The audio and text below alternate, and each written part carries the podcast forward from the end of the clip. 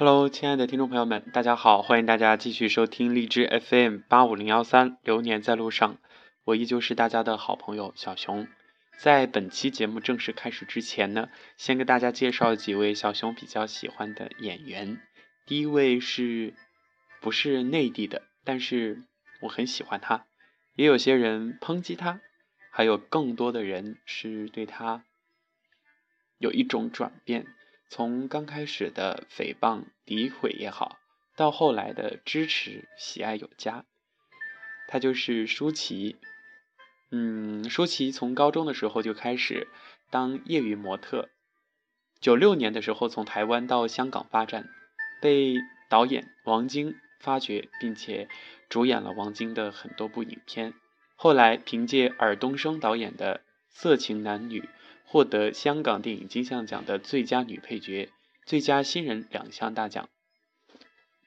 我记得当时有评论说，啊，她是唯一的一位以三级片出道获得这个金像奖的最佳女配。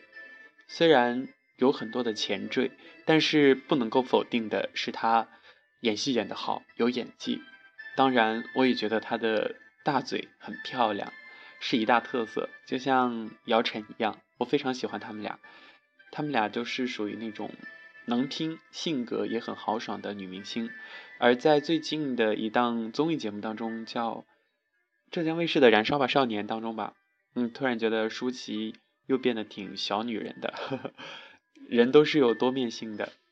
在二零零一年的时候，舒淇登上美国《时代周刊》封面，并且《时代周刊》还对她进行了专访。嗯，他还曾经担任第五十八届柏林国际电影节评委和第六十二届戛纳国际电影节评委，被美国的娱乐频道 E 评选为全球最性感丰唇女星。两千零五年的时候，凭借《最好时光》获得台湾电影金马奖最佳女主角奖。从女配到女主角奖走了啊十几年，也是非常的不容易。零九年的时候，她更是凭借《非诚勿扰》获得第十三届中国电影华表奖优秀境外华裔女演员奖，而且在一三年的时候，主演的电影《西游降魔篇》成为全球最卖座的华语电影。她曾经说过要把曾经脱掉的衣服一件一件的穿回来。她就是这样一种性格比较直爽吧，我觉得，嗯。很不错的一位女演员啊，我很喜欢她。那么接下来要跟大家介绍的这位，同样是一位女明星，可以说是一个不老传奇吧。而且我喜欢她，还因为她有一半是同样的都是四川人。刘晓庆在七五年的时候走上荧幕，八七年凭借主演的电影《芙蓉镇》获得金鸡奖的最佳女主角。八八年凭借《原野》获得金鸡奖最佳女主角，同时在八零年的时候正式的调入北京电影制片厂，同年获得第三届大众电影百花奖最佳女配角奖。而且她曾经主演过的《武则天》成为电视剧里面的不朽的丰碑和传奇，从少女演到白发苍苍。可以说，呃，演员的这个年龄跨度非常大，但是他演的非常好，受到当时的观众们的一致的好评和认可。当然，在那个时候呢，还没有现在这么多的这个特效啊、化妆技术啊、造型啊等等，所以还是非常的拼演技的。嗯，刘晓庆呢？她也是很多很多的这个电影节的影后啊，但是也有一些负面的，比如说偷税，但是这都不影响她在人们心目当中的这样的一个正面的好的形象吧。而且近些年也是呃影视作品不断，比如说《宝莲灯》。然后还有这个湖南卫视播出的那个叫做什么来着？李世民，秦王李世民吗？就差不多的里面的电视剧，这些也还在不断的出现在观众们的视线当中。第三位要跟大家介绍的是黄渤。不要说这个 电影、电视或者镜头、闪光灯都青睐那些俊男美女们，但是像黄渤这样的大众脸一样的俘获了很多很多粉丝的心。黄渤他是毕业于北京电影学院表演系配音专业，呃，这个专业呢，其实和他现在所从事的演员这个行业还是有一定的。区别和距离的，嗯，也许是他的梦想是表演，但是没能够直接进到表演系里边，所以选择配音系。而且刚出来的时候，他也是以歌手出道，但是近些年来，通过不断的打拼，他也从啊不是那么多人知道，到成为一线的男星，也是成就了自己的传奇和人生吧。二零零六年的时候，他凭借新锐导演宁浩执导的电影《疯狂的石头》而一举成名。在零九年的时候，又凭借《斗牛》夺得第四十六届台湾电影金马奖和第十七届北京大学生电影节最佳男主角奖。而且在一四年也登上了马年的春晚，边走边唱。我的要求不算高，而且好像当时还吐槽、开玩笑说那个是山东蓝翔技校啊。我记得他演的这个很多角色都很接地气啊，特别是《亲爱的》，把那个呃丢失孩子的父亲的这个角色演的，嗯，让人印象深刻吧，就会觉得很心疼。接下来也是一位男明星夏雨。有人说他是姜文年轻的时候，有人说他是张一山长大了的时候，他就是夏雨。同样，他毕业于中央戏剧学院。一九九四年，我想一下，那会儿我才三岁呢。他主演的《阳光灿烂的日子》，呃，他凭借着这个电影当中的角色，就获得了威尼斯国际电影节的最佳男演员。新加坡国际电影节最佳男演员，台湾金马奖影帝，啊，真的是英雄出少年。这就是夏雨，可能很多人对他都不太熟悉啊，但是呢，他也是影帝级别的人物。可能，嗯，到后期呢，大家也没有看到他非常火的这个作品，呃，跟大家见面，所以，嗯，对他也不太了解。但是是一位好演员。下面要跟大家介绍的这位明星是老乡陈坤，我很喜欢他忧郁的气质，就觉得他是忧郁的王子。嗯，他在九六年的时候以专业第一名的成绩考入北京电影学院表演系本科班，非常了不起，第一名。那么在他的那些作品当中呢，就跟大家列举一下，比如说。金粉世家，他演的，呃，嗯，就是书生的那种感觉。大家，嗯，花花公子，我差点说成大家闺秀了。嗯，零七年电影《云水谣》，他就凭借当中的这个角色陈秋水，荣获中国电影华表奖优秀男演员奖，而又凭借伊宁。一零年的这个《画皮》获得第三十届大众电影百花奖最佳男演员，同时他也在做慈善，嗯，担任联合国儿童基金会中国大使等等。二零一一年呢，发起心灵公益项目“行走的力量”，经常会去西藏，嗯，是一个身体力行的男演员。好开心，她是重庆人。今天要跟大家分享的最后的一位女明星是 Angelababy。那么说到她，大家可能就会想到跑男啊，她和黄晓明的世纪婚礼。嗯，这些都是固有的刻板印象吧，因为好像这些东西和她绑定了一样。呃，Angelababy 呢，我觉得她真的很美。在一三年一月的时候，南都娱乐周刊评选她成为新一代的四小花旦之一。呃，也是一三年的时候呢，她主演了徐克导演的《狄仁杰之神都龙王》，在这部电影当中啊担任女主角，并且获得第二十一届北京大学生电影节最受欢迎女演员奖。不管说她整容，或者是啊用婚礼来博人眼球，这些都是外人对她的评价吧。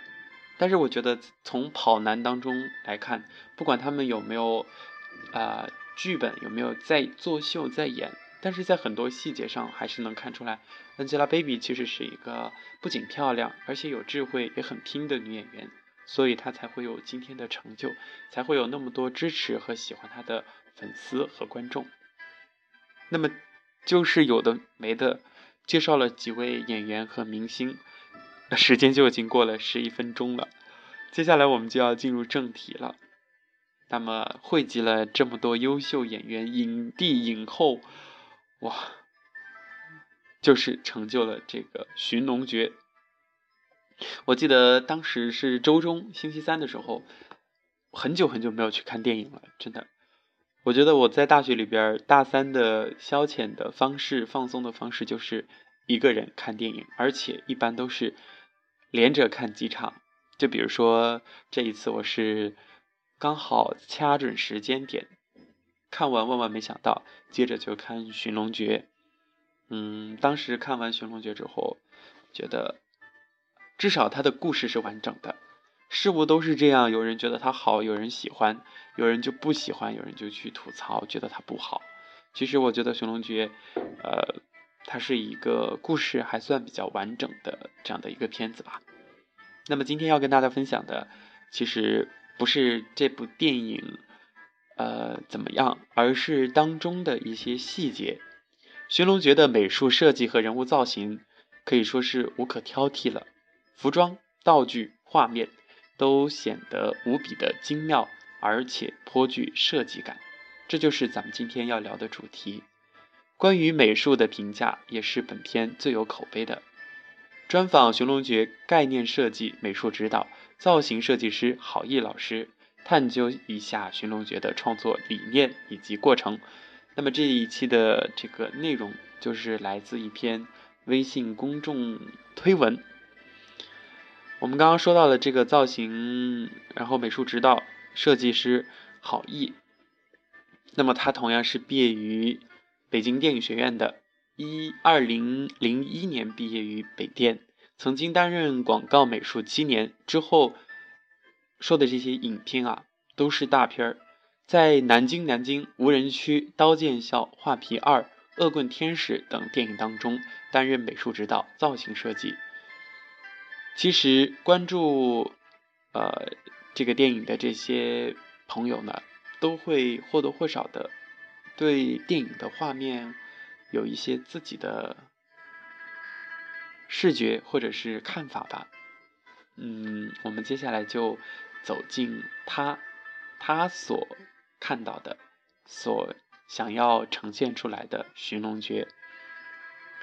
其实，《寻龙诀》在美术设计上有一个视觉的语言体系跟故事的语言体系匹配的问题，风格是特别写实。还是选择给人一种体验感特别强的感觉，这需要视觉语言体系能够跟上故事，能够跟上故事的节奏，而且匹配上。所以前期和导演聊了很多风格上的问题。后来我们定下了思路和方向，我们想做一个商业片，让人看着很过瘾，有一定的感官刺激，所以就想把地下墓室做的比较想象力丰富一些。但是这个想象力也都是有一定的现实考核，在这个基础上进行想象和加工。其实这个电影最重要的就是给观众呈现一个什么样的地下世界。我个人对冥界或者是人死之后去的那个世界觉得挺有意思的，并且观众对于冥界是有认识基础的。基本上所有的中国观众都会知道这些。当然，直接出现十八层地狱这个概念审片肯定是过不去的。但是可以比较隐晦的去做这个，所以电影里边出现的鬼门关、冥河，都是在隐约的给人有这种感觉。欧美电影的视觉体系基础都特别扎实，视觉影像上的光影、构图、质感都是以古代欧洲油画为基础演变而来的。东方的国画比较讲究意境，刺激感并没有那么强。但是《寻龙诀》毕竟是中国人自己的电影，所以想一步一步的去尝试这些东西。当有了这个冥界的体系之后，我就想还能再有些什么给人感受的东西，或者是电影的视觉核心，这个点在哪儿？如果石头就是石头的话。可能就没有什么意思，对观众的刺激也没有很大。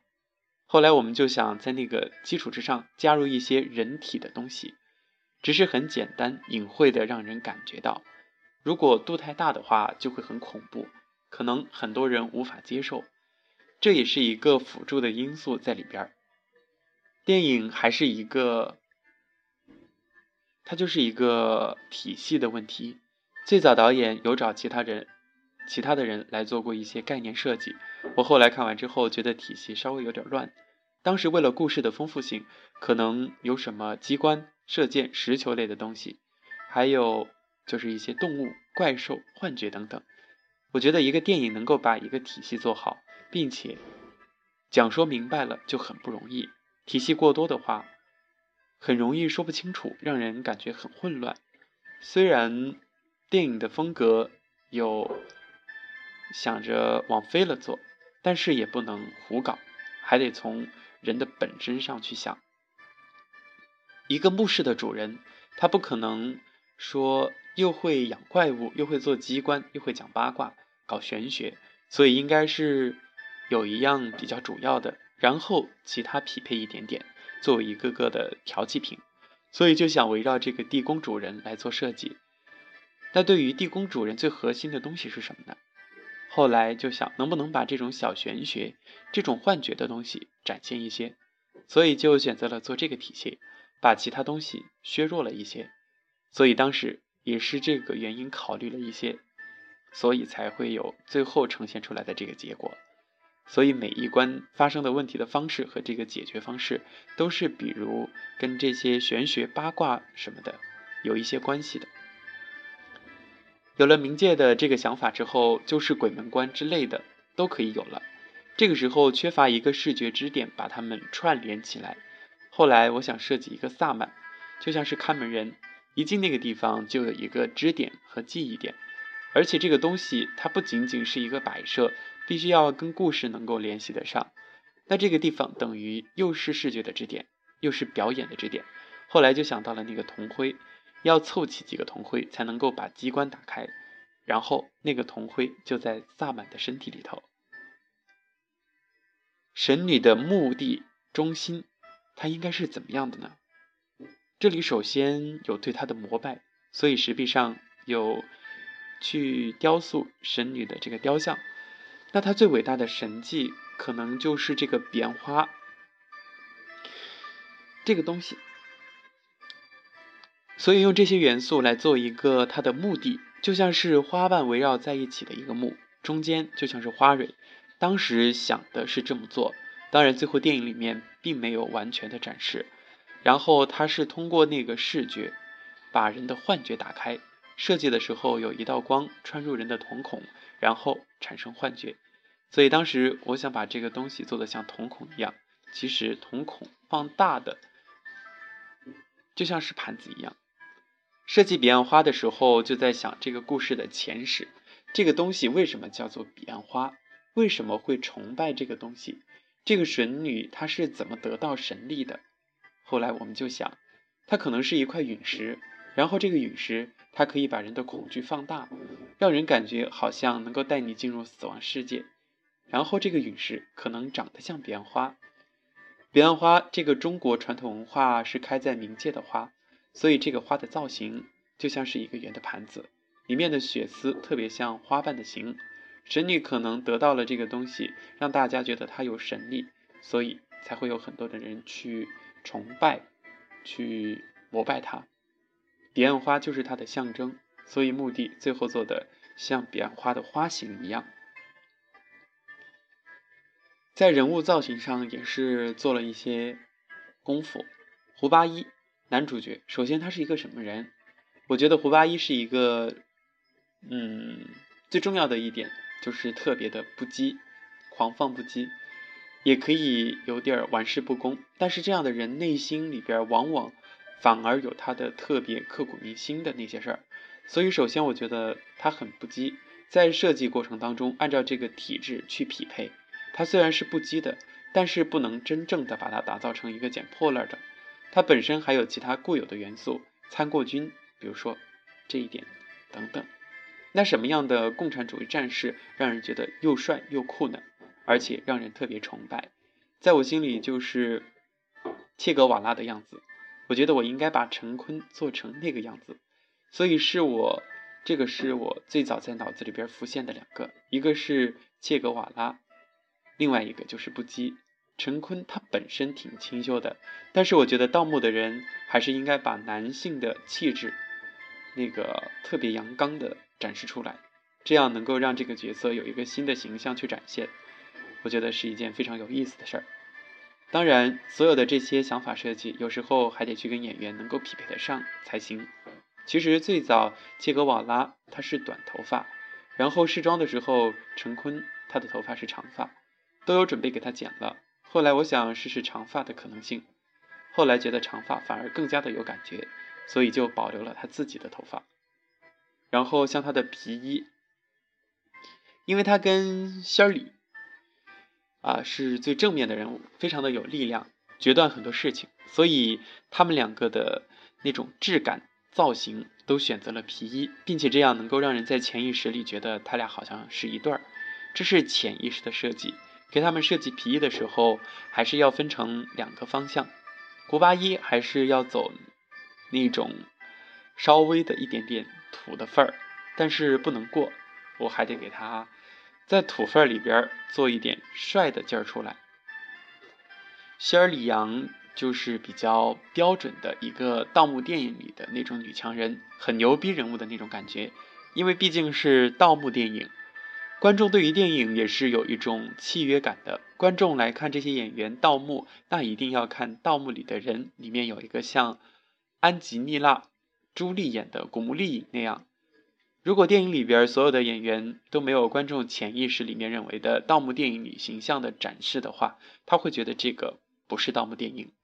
比如说演员都很写实，全部设计成生活里边真实的穿着军大衣去盗墓的话，那观众会说这是一帮村袍在这刨坑，所以得有一个性感的穿一个紧身裤、跨栏背心。那种形象，因为谢里阳以前也是军事学院学习过，所以也比较适合这个气质，所以在设计上往美国军队范儿去做。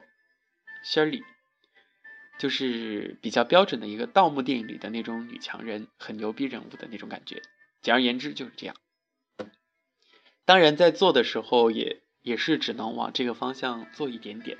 如果说做的太强烈，那这三个人就成不了组。